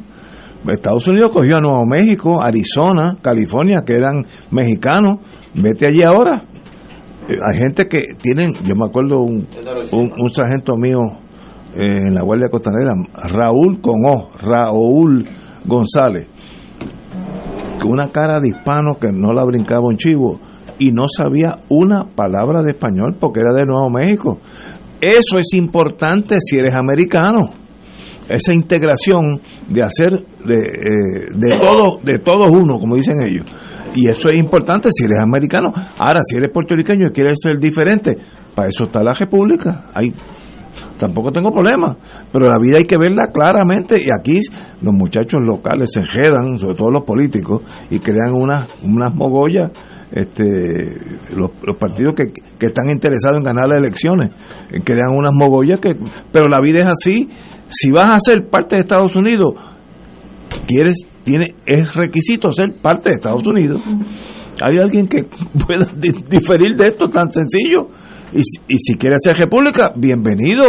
El problema es que estamos en el interín, que es el, el- el momento más difícil. Este es el ejemplo, o el caso de Hawái más que un ejemplo. O sea, Exacto. eh, Hawái Es anexan, americano. lo convierte en Estado, pero hay un proceso de sustitución de población. Sí, sí, sí. Cuando los americanos fueron mayoría es cuando eh, se dio finalmente la, la anexión de Hawái y la población original fue arrinconada. Eh, y por cierto, eh, esa población eh, mantuvo sus reclamos, pero, pero no era mayoría. La, la mayoría vino a ser finalmente la población norteamericana que se mudó. Si tú vas ahora mismo- y, y- y empezaron a controlar. De hecho, dieron un golpe de Estado. En el caso de Hawái le dieron un golpe de Estado eh, a una monarquía A que existía monarquía, en, Hawái. Eh, así que, que en, que en- Es en que el caso es- nuestro, pues la, la realidad, como dice Manuel, es que la fortaleza de nuestra nacionalidad, que incluye, como muy bien plantea Manuel, el idioma, pero también todos los rasgos culturales eh, que tenemos como, como puertorriqueños y puertorriqueñas, eh, es una pared contra la posibilidad de la estadidad y de la, y la anexión. Eh, pero si encima de eso no solo hay una nacionalidad eh, y una identidad, sino que hay una lucha que ha sido ininterrumpida. Es una lucha que en ningún momento eh, ha cesado. Eh, ha tenido sus altas y bajas como todo proceso social, pero no ha habido un solo momento en la historia nuestra que no se hayan dado expresiones de lucha, de reafirmación nacional y de reclamo de soberanía y de la independencia. Y en algunos momentos ese reclamo fue mayoritario. Y fue la represión, fue la persecución, la formulación de carpeta, eh, inicialmente por el FBI, después por la Policía de Puerto Rico, la ley de la mordaza, aquí se impuso una ley de la mordaza que prohibía dar discursos políticos a, a Matos y lo metieron preso por un discurso. Eh, a ese nivel llegó la persecución política en Puerto Rico contra el independentismo y no nos pudieron derrotar. Estamos luchando por la independencia de Puerto Rico, estamos escribiendo libros como lo ha hecho ahora Manuel, Excelente como una libro. gran aportación para que para que esa memoria eh, se, se, se plasme, se preserve y se pueda transmitir eh, y que nos sirva de que efectivamente eh, nosotros somos eh, un pueblo que no hemos sido derrotados. No hemos logrado nuestra soberanía, no hemos logrado nuestra independencia, pero el que ha querido destruirnos no ha podido. Eh, y eso es una enorme victoria, sobre todo cuando se trata eh, de la potencia que enfrentamos, que es nada más y nada menos que La la principal del potencia mundo. militar, Pero- política y todavía sigue siendo la principal potencia económica, Pero- aunque ya eh, hay, hay su, su Pero por ahora va a seguir comportamiento débil, ¿no? importantísimo. Ahora, políticamente, electoralmente, que es diferente. Si sumamos los populares, yo le llamo estadistas light, Suave, eh, suave. y los estadistas que son extra strength. Si Suave, sumamos esas dos suave. fuerzas, ahí hay una, una masa que rechaza los ideales de ustedes. Por, por lo menos políticamente, electoralmente. Hay una masa que se- entre esos dos llegan al sesenta y pico. Eh, y, y sencillamente el futuro me da la impresión que nos quedaremos como estamos, eh, navegando en esta ciénaga que a mí me gustaría que terminara, pero no veo cambios porque no hay no hay ambiente como aquellos años de, de Manuel de Jota y yo, que había hostilidad en el ambiente. Hoy no hay, tú no sientes eso. No, lo, que ocurre, Ignacio, es que lo- lo- los procesos sociales, los procesos de lucha, de hecho, son singulares. Ca- Cada país tiene su propio proceso, su propia historia, su propia forma de enfrentar sus desafíos. En el caso político, pues de superar la subordinación o las situaciones de, de opresión. Eh, pero los procesos sociales eh, hay que mirarlos retrospectivamente y en periodos largos. Eh, a veces Sí. están ocurriendo cambios, están dándose manifestaciones que en el corto plazo se nos hace difícil observar que representan un cambio, pero cuando se ven a largo plazo, sí marcan una pauta, sí marcan unas transformaciones que están ocurriendo. Eh, y a mí me parece que cuando uno mira, sobre todo lo, lo que ha ocurrido en Puerto Rico eh, a partir de, del 2009, yo creo que el 2009 implicó en nuestra historia reciente eh, una especie de parteagua. Fue cuando, cuando se agudiza la crisis económica que, que, empieza además a recrudecer el, el, el tema de la deuda. En la administración de Luis Fortuño eh, eh, eh, viene a, a la, a la gobernación y desarrolla y desata una serie de políticas que le hemos llamado neoliberales, pero políticas económicas eh, que han representado un recrudecimiento y una regresión y retroceso en las condiciones económicas y en las condiciones materiales de, de nuestra gente. Que eso produjo una respuesta. Durante la administración de Fortuño se hizo un paro general en Puerto Rico el 15 de octubre del 2009 eh, donde hubo un paro general en Puerto Rico y una, y una movilización, y fue resultado de muchas movilizaciones que se dieron durante, durante esos años. Eh, luego eh, viene la quiebra, y, como resultado de la quiebra viene la ley promesa, y la ley promesa no es otra cosa que la respuesta del gobierno de Estados Unidos poco creativa y poco consciente de lo que implica en cuanto, en el sentido en que esa ley promesa lo que ha traído es más colonialismo, un recru- recrudecimiento del colonialismo. desnudo. Eh, y, y además desmintió toda la prédica, todo el discurso de Anterior. Estados Unidos sobre que Puerto Rico había tenido un gobierno eh, autonómico eh, a, partir de 1952 con la creación del ELA eh, y de hecho era parte del discurso que también eh, manifestaba el gobierno de Estados Unidos en los foros internacionales. Bueno, pues fue el propio go- gobierno de Estados Unidos el que enterró el mito del Estado Libre Asociado. Así que la, la, la crisis económica ha tenido como consecuencia que se haya manifestado de forma clara una crisis política eh, al extremo de que hoy en Puerto Rico lo que tenemos como gobierno no es el que eligieron los puertorriqueños y puertorriqueñas en el evento electoral del 2020, sino una Junta de Control Fiscal integrada por siete personas que nadie eligió en Puerto Rico y que los impone el presidente de Estados Unidos. Y esa Junta y esas siete personas, esos siete jinetes del apocalipsis, como se le ha dicho por ahí, eh, son los que están tomando las decisiones fundamentales en Puerto Rico y además están o están intentando diseñar el país según su visión ideológica por los próximos 30 eh, o 40 años. Y, y eso ha tenido una respuesta además política.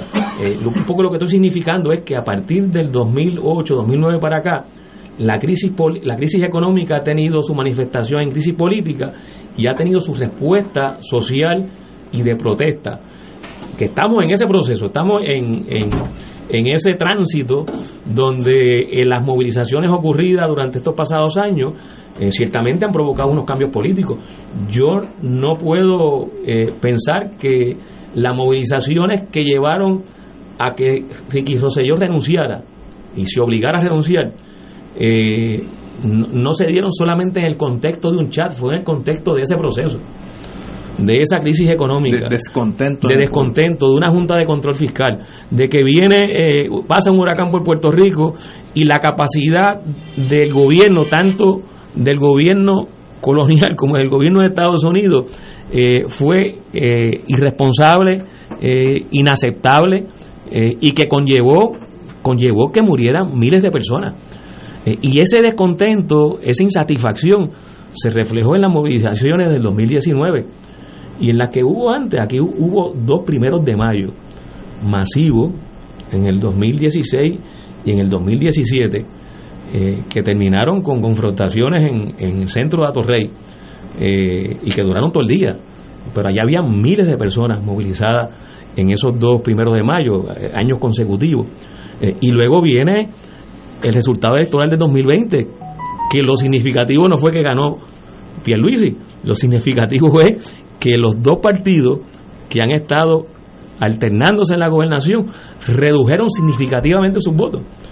Y las dos organizaciones principales que representaban la alternativa o las propuestas contestatarias a esos dos partidos aumentaron, en el caso del PIB, eh, por siete fue, fue el aumento electoral del PIB y Victoria Ciudadana participaba por primera vez y sacó 15%. Es un Eh, montón. eh, así que, que hay unos cambios que están ocurriendo, Ignacio. Un poco lo que te quiero plantear es que los cambios están ocurriendo a veces no los percibimos porque están, es muy reciente, pero cuando uno los mira eh, retrospectivamente y, a largo plazo, pues se da cuenta que están se, están presentando unas tendencias, unos cambios eh, que eventualmente pues, pues van a desembocar. Y he dejado, en este breve resumen, he dejado la salida de la Marina de Vieques, que fue en el, en el 2003. Eh, y el éxito en la movilización del pueblo puertorriqueño para escarcelar a Oscar López, eh, que, que además muestra eso que planteaba Manuel, nosotros somos una nación que no abandonamos a nuestros combatientes, nunca los hemos abandonado. Lo hicimos con los presos nacionalistas, se organizó el país, se hizo una movilización y se logró que se encarcelara. Y se hizo con Oscar López. O sea, aquí hay, aquí hay eh, fuerza, aquí hay capacidad, aquí hay lucha.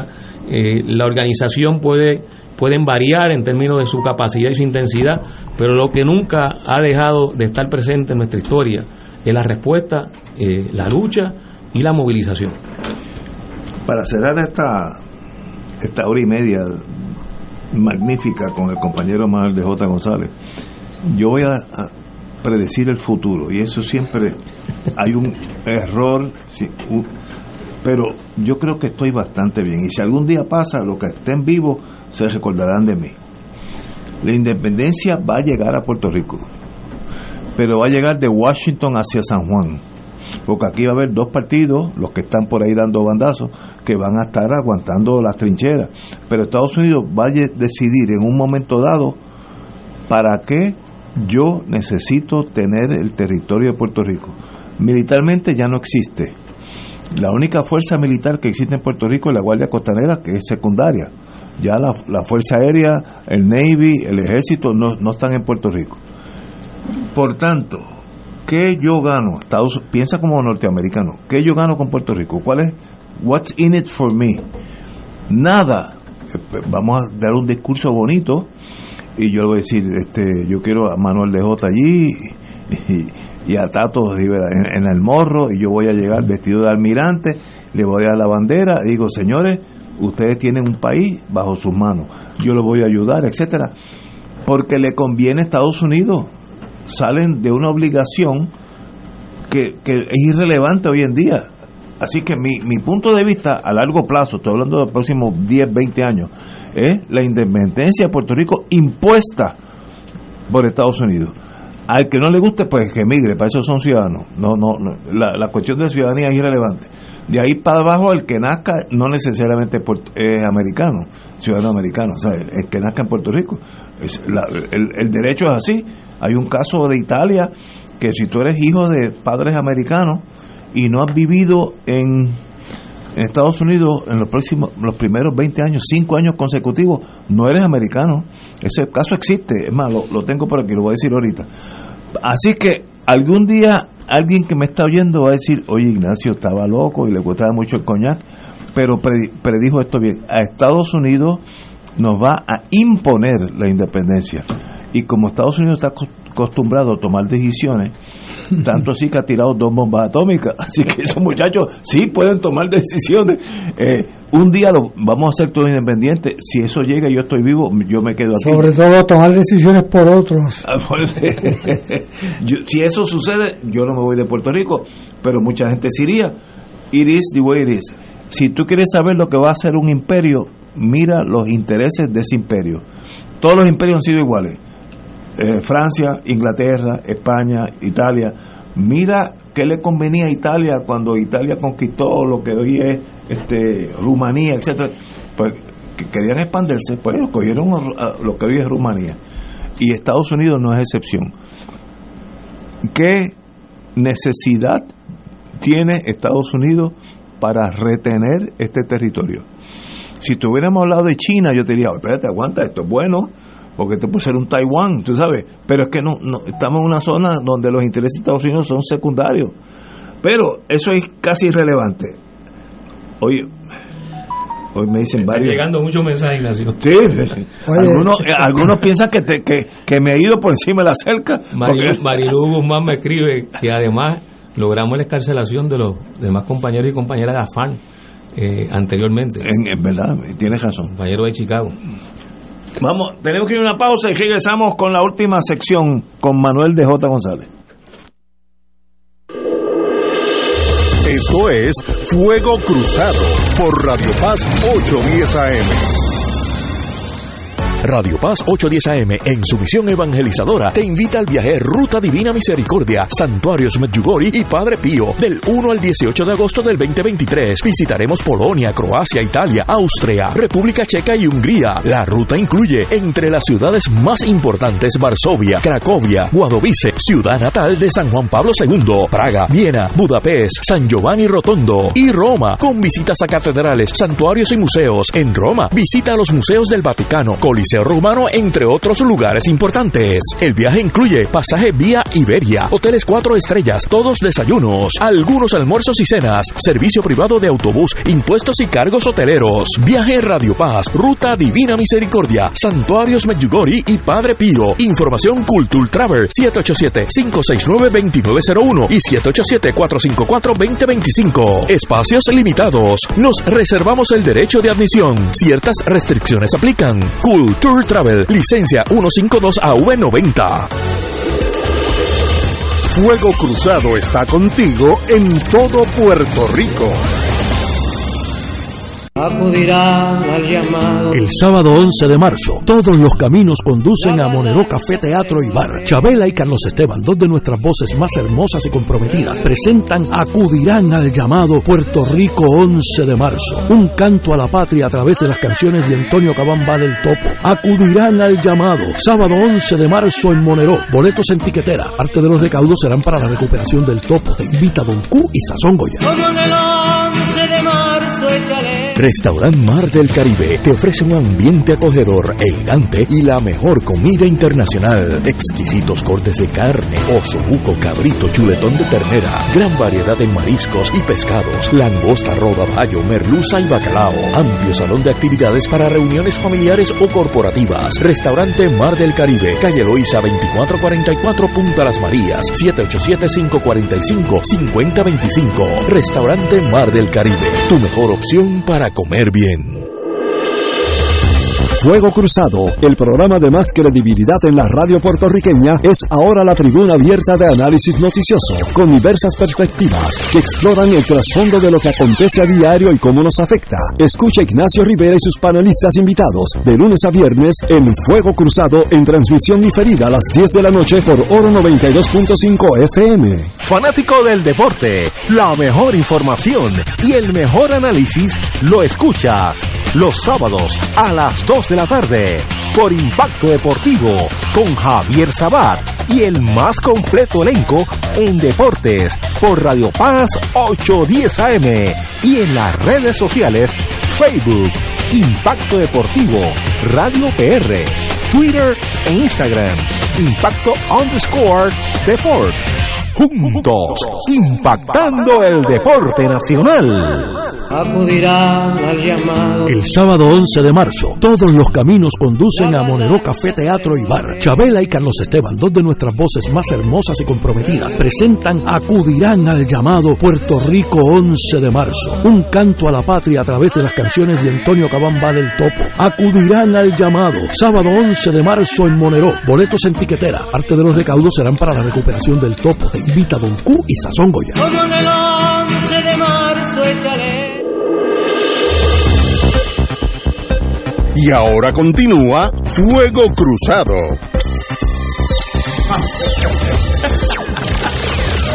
Amigos amigos y amigas, de paso, eh, el Papio Paz, amigo de este programa de muchos años, abogado y pianista de primera clase, eh, saluda aquí a Manuel de Jota por su presentación hoy, dice que de los mejores programas que hemos tenido.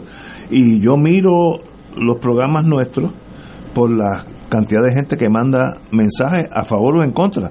Este es uno de los, yo me acuerdo cuando estuvo aquí, ¿cómo se llama el nacionalista de que, que murió hace poco, que estuvo en Bueno, Rafael Casal Miranda.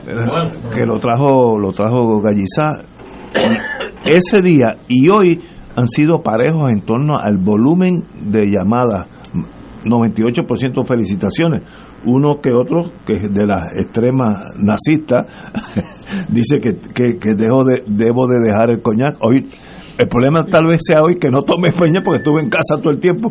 Pero anyway, qué bueno que podemos sentarnos aquí y hablar todos nosotros. Manuel de Jota, el libro, vamos de nuevo, la generación que tomó las calles. Lo que quiero, pues, primero, dar las gracias a ustedes por haberme invitado aquí. Segundo, recordar que el 30 de marzo, todavía faltan dos semanas y Dos pico, semanas, nada. este, eh, va a estar presentándose en el colegio.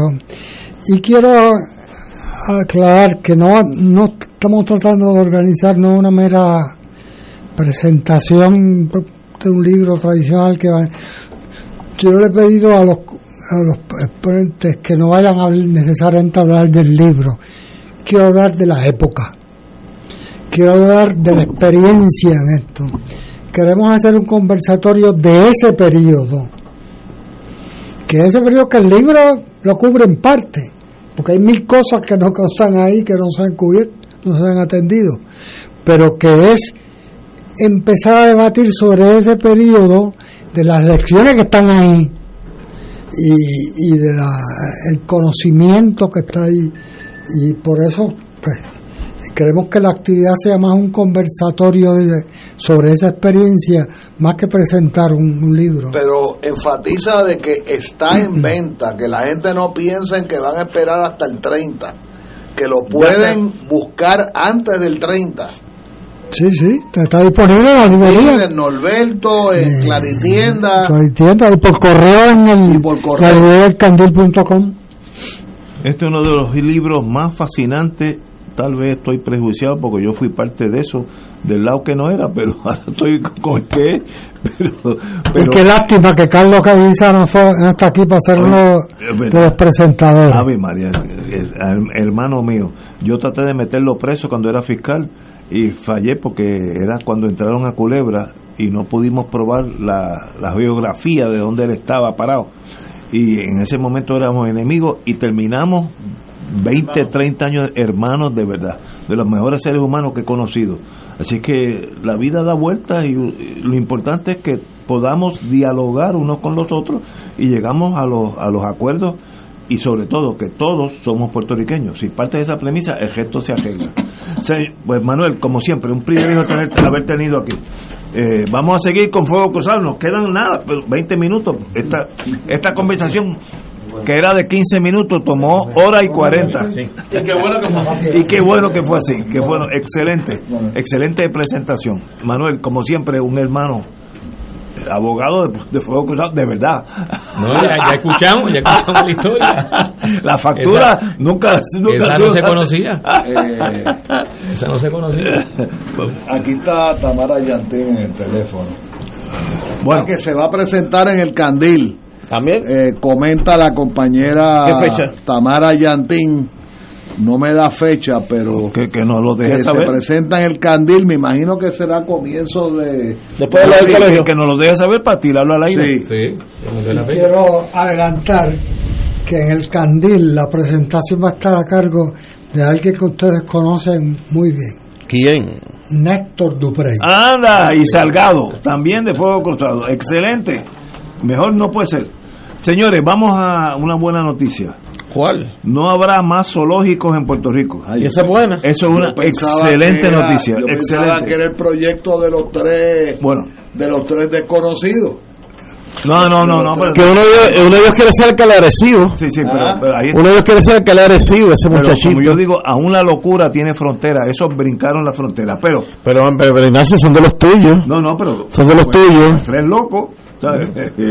Ahora, lo del zoológico es una cosa tan trágica que sencillamente qué bueno que se haya a un acuerdo de, tra- de trasladar todos estos animales que la están pasando bien mal a sitios que tengan más más eh, eh, eh, capacidad de caminar, brincar, porque ahora los zoológicos no, no son cárceles, sino son espacios abiertos, el cuidado médico, etcétera, etcétera. Y en, en uno de los periódicos de hoy me enteré que parte de las críticas fue que el gobierno, cito, cortar la garganta de un animal con un cuchillo sin antes incapacitarlo no es considerado humano y no es un método aceptado de eutanasia. y es que cortaron un venado que sea, y se lo dieron a los leones. Señores, eso está pasando y eso no es culpa del yankee ni de promesa, eso es nosotros cometiendo locuras, barbaridades contra animales nuestros, porque esa jirafa que está allí no es, no es de África, es nuestra, de Mayagüez. Y, qué bueno que terminamos este capítulo bochornoso y llevamos casi 30, 40 años de este abandono. Es que ahora llega al, al, máximo por las cosas que han salido. El gobierno se metió por el medio. La Fiscalía Federal dice que hay que sacar de todos los animales. No vamos a acusar a nadie. Muy bien, una decisión del señor Monroe, para eso que está ahí. No, no queremos meter gente presa. Lo que queremos es ser cristianos con nuestros animales. Y si lo vamos a maltratar, que no estén aquí. Tato. No, lo que siempre sorprende en este tipo de, de situación y de tema es, es la tardanza con que se toman las decisiones. 30 años. Sí. Eh, tiene que haber una un escándalo, se tiene que convertir el tema en un escándalo para que entonces se tomen decisiones. Eh, y yo creo que, que esas son de las cosas que, que hay que seguir insistiendo que tenemos que mejorar. Eh, pasa, y pasó ahora con el zoológico, pero está pasando con muchos temas, Ignacio y demás Estoy de compañeros del panel. O sea, en, en Sol y Playa en Rincón, eh, todavía la Junta de Condóminos no ha asumido la responsabilidad por cumplir con una orden del tribunal. Y en el caso de la cueva de la, de la golondrina hubo que llevar al proponente al tribunal y tuvo que emitirse una orden para que se eh, demoliera lo que se había construido ilegalmente. Y en el caso de Salinas, en el área de las mareas, ahí están todavía la- las construcciones que se hicieron y los vagones que se instalaron y las velas que se pusieron. Para mí es un misterio porque O sea- el gobierno no ha arrasado aquello. ¿Cuál es el pro- problema? No, no, no, no entiendo. Esas son de las cosas que uno no, no, no le encuentra explicación que, que no sea, que, que aquí hay una gran desidia, o sea, que hay un- una, una laxitud en algunas cosas, en otras en otras hay, hay, hay movilización rápido, pero en una en, en, en esta en específico que hemos mencionado, pues hay una gran laxitud, eh, eh, es un abandono, eh, es un desprecio por porque se, se hagan las cosas bien y, y lo de lo- los animales zoológicos, pues, pues de las cosas más, más terribles que, que han estado ocurriendo recientemente. Pero es una, decíamos en otro programa que, que aquí hay detrás una visión sobre el tema eh, de cómo nosotros nos vemos como seres humanos en el contexto de la naturaleza, que es una visión que hay que superarla y que todavía está este, dominando en algunos sectores, sobre todo a nivel de, de quienes implantan las políticas públicas. Eh, y lo que pasa con los animales pasa con los bosques. Aquí eh, puede venir una persona y con una máquina, con una puerca, arrasa una cuerda de, de bosque o arrasa un área. De hecho, lo hizo el municipio de Toabaja, de Toalta, Toalta. en, en, un- en unos, en unos terrenos que son agrícolas, que, que tienen capacidad agrícola y están clasificados como suelos agrícolas. Eh, y el municipio de Toalta metió una puerca y arrasó este, y alteró los patrones de escorrentía y, la hidrología del área. eh, y eso tiene unas consecuencias ambientales y, ecológicas que, que no se pueden permitir y además que están en contra de las leyes. ¿Y para qué uno vota cada cuatro años? Para unos ejecutivos que van a cuidar de esas cosas. Yo, yo no voto para, para que estén en, en el Fortaleza con carreos con bombillitas que prenden y apagan. Eso es un ñame.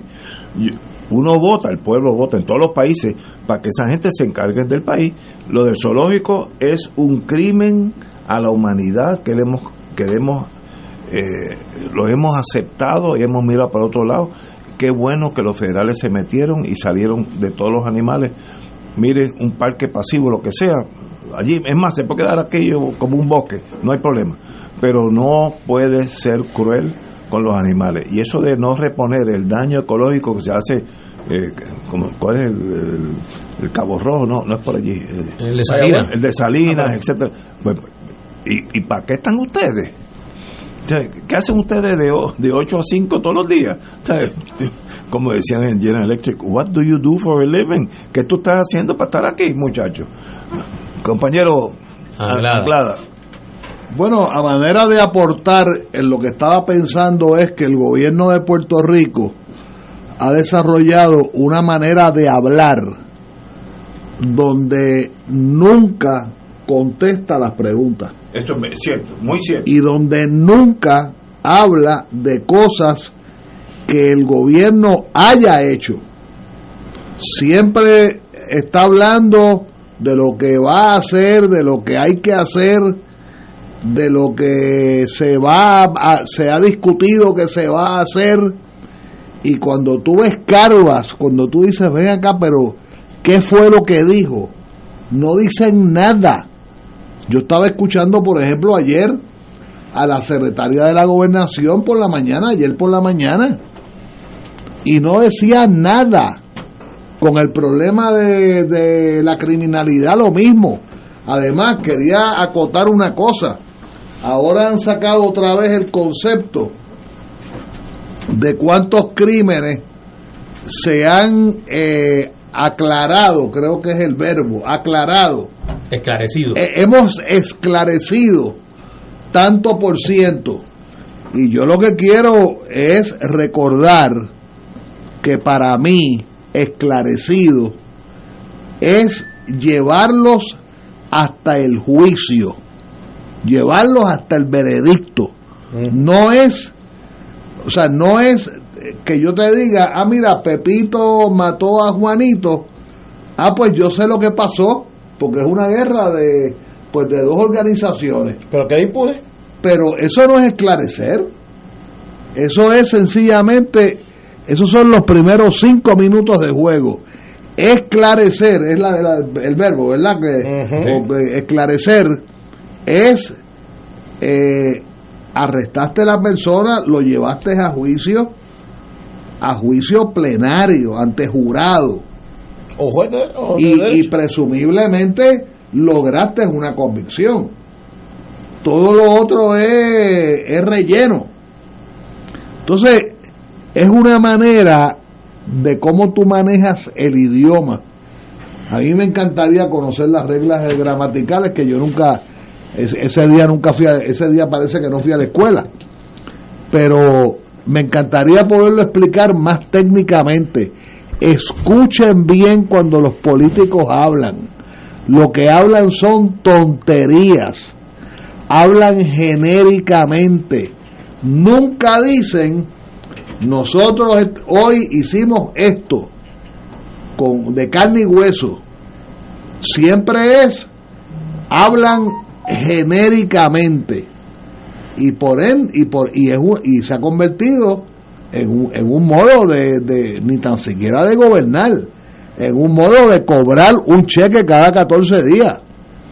Esto de los tres representantes estos tres payasos que radicaron esa pieza legislativa que la mejor forma de definirlos es que ojalá que en la casa le guarden comida cuando lleguen por la noche porque nadie los conoce. Creo que ahí hay uno que le dice Memo o Momo, algo que así. pretende, que pretende ser alcalde de Arecibo. Pero, pero esa gente no han Propusieron hecho lo- radicaron un proyecto de 25 años sí, de 25 años de cárcel. a la, mu- a la mujer. Esos son tres salvajes, tres, tres, tres, tres, Pero, pero Angrava, eso no, eso no se da en un vacío. Claro. Esto es parte Claro. del discurso reciente o no tan reciente de un sector del PNP que está viendo números, que eso es lo que está pasando en la calle, que un partido de nombre Proyecto de Unidad le está robando un montón de líderes y de electores y quieren presentarse más ahora más papistas que el Papa. Esto no se da un vacío. En la en la actividad del PNP el domingo pasado, el presidente del Senado, el expresidente del Senado, gracias a Dios, expresidente del Senado, le dedicó más de 10 minutos a Proyecto de Dignidad. Ellos están viendo los números. A mí me informan que en por lo menos cuatro pueblos del este tienen ese partido, candidato a alcalde o alcaldesa y planchas asambleístas, y todos, sin una sola excepción, vienen del PNP. Y son activistas del PNP que se le está yendo al PNP. Ellos están viendo la historia y ahora quieren ser ahora los más conservadores porque sabe que le están robando feligresía, matrícula, electorado, como tú quieras decirlo. De nuevo, eso no se da de la nada. Y ese tal Memo, que fue vicealcalde de Arecibo, de Carlos Molina, Imagínate. mejor recordado como Gayuya, entre otras cosas, que fue jefe de corrección bajo un mandato para ser generoso de dudosa capacidad administrativa quiere ser alcalde de Arecibo y quiere acomodar puntos con esa gente. ¿Sabes por qué? Busquen en la página de la Comisión Estatal de Elecciones el doctor César Vázquez como candidato a la gobernación en la última elección del proyecto de dignidad quedó tercero en el municipio de Arecibo. Sacó más votos que Alexandra Lúgaro y que Juan Dalmau. Búsquenlo. Eso está ahí. En Arecibo Pueblo. ¿Y qué quiere decir eso? Que, que- pero más que, que- que en tu partido del PNP, Dignidad le está drenando un montón de votos y tu expresidente del Senado, Rivera dedicó 10 minutos en el espectáculo circense que hicieron el domingo en el Roberto Clemente a hablar del proyecto Dignidad. Ellos ven números, ellos no lo saben. Así que a lo mejor, Ignacio, a lo mejor se te da que el PLP pierde, no por otras razones, sino que Dignidad lo está drenando. Y ellos lo saben. Bueno, yo te puedo aceptar. El voto que caiga en dignidad es básicamente un voto estadista, mayormente. Es una realidad. Si me gusta o no me gusta, pues it is what it is. Ahora, ¿será tan fuerte para debilitar el PNP ante un Partido Popular básicamente colapsado? Es que estamos hablando de dos boxeadores yo que no están sé si- cansados. bueno yo puedo por la diferencia yo no sé si está tan colapsado el Partido Popular y no lo digo como popular lo digo como observador y por algo fue que Herrera Chá le dedicó 10 minutos en la asamblea de los más come candela del PNP a suplicarle a dignidad que no le que no le drene más votos eso está en récord Bueno, el partido, lo mismo que digo del Partido Nuevo con dignidad, digo el Partido Popular con Victoria Ciudadana. Eh, Ahí hay mucho popular, porque mira cómo los dos partidos bajaron. Pues, pues, y esa gente, muchos se quedaron en su casa y no votaron. Que es entendible en, esto, en esta época no votar. Pero estoy vacilando porque uno debe votar siempre. Pero el mientras más crezca Victoria Ciudadana, peor para el Partido Popular. Y mientras más crezca este, di- dignidad, peor para el Partido Nuevo. It is what it is. Ahora, se re- yo estuve en la asamblea del Partido Popular en Trujillo Alto como delegado con papeles para hablar claro el Partido Popular no le dedicó 30 segundos a Victoria Ciudadana el PNP hace el domingo pasado le dedicó mucho tiempo a dignidad Sí, algo está pasando Bueno, no, no hay duda. Ambos partidos han bajado. El partido, pues, cuando yo era chiquitito, eh, Muñoz Marín ganaba sobre el 65, 67%. Qué buenos tiempos, ¿ah? Buenos tiempos. Y eso ha bajado a 32. El Partido Nuevo ganaba con Fortuño, no, no con, con Rosselló, padre. Con- Sacó y For- más de 50. Y, y Fortuño también. Así que algo ha pasado para ese, esa, ese drenaje. Son otros tiempos. Bueno. Y no, y no aplica a Puerto Rico solamente. Tú vas a América Latina, tú vas a Europa. El cansancio que hay con los partidos históricos es una realidad. No nos podemos engañar. Y la tendencia, por lo menos como se refleja en los resultados electorales desde el 2012 para acá, es que se sigue erosionando la base electoral, tanto del PNP como del Partido Popular. Pero- pero- y, y esto que mencionó tanto José como, como tú, Ignacio, de cómo las nuevas organizaciones o los nuevos partidos políticos eh, eh, están eh, representando un gran reto para esas dos organizaciones que dominaron las elecciones en Puerto Rico, eh, no- nos plantea que el escenario para el 2024 sigue siendo bien propicio para que una fuerza, una alianza electoral pueda, pueda. aprovechar eh, ese, esa erosión que, que es evidente porque uno se pregunta, después del 2020, ¿qué razones hay para pensar que el PNP está mejor ante la opinión pública o el Partido Popular está mejor ante la opinión pública? ¿Qué, qué cosas? O sea, ¿qué, qué- ha planteado, qué han planteado ambas colectividades? eh, ante la realidad que verdad que hemos estado discutiendo aquí en distintos programas y que de hecho hoy la discutimos cuando estábamos eh, hablando sobre el, el libro de Manuel de Jota. Ese escenario está ahí este cada vez eh, cuajándose más. Yo estas no son, claro, estas cosas, eh, hay mucho terreno de aquí al 2024 todavía, sobre todo No, en el plano mucho, electoral.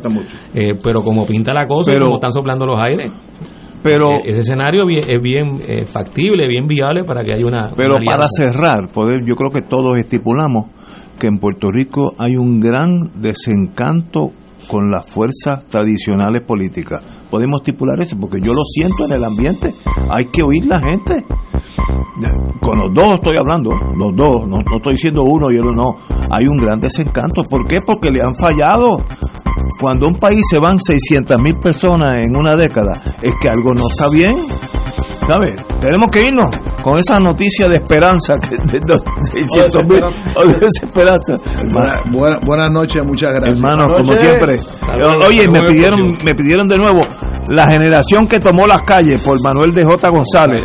Y la presentación es el 30 de marzo, 7 y media, Colegio de Abogados. Hasta mañana, amigos.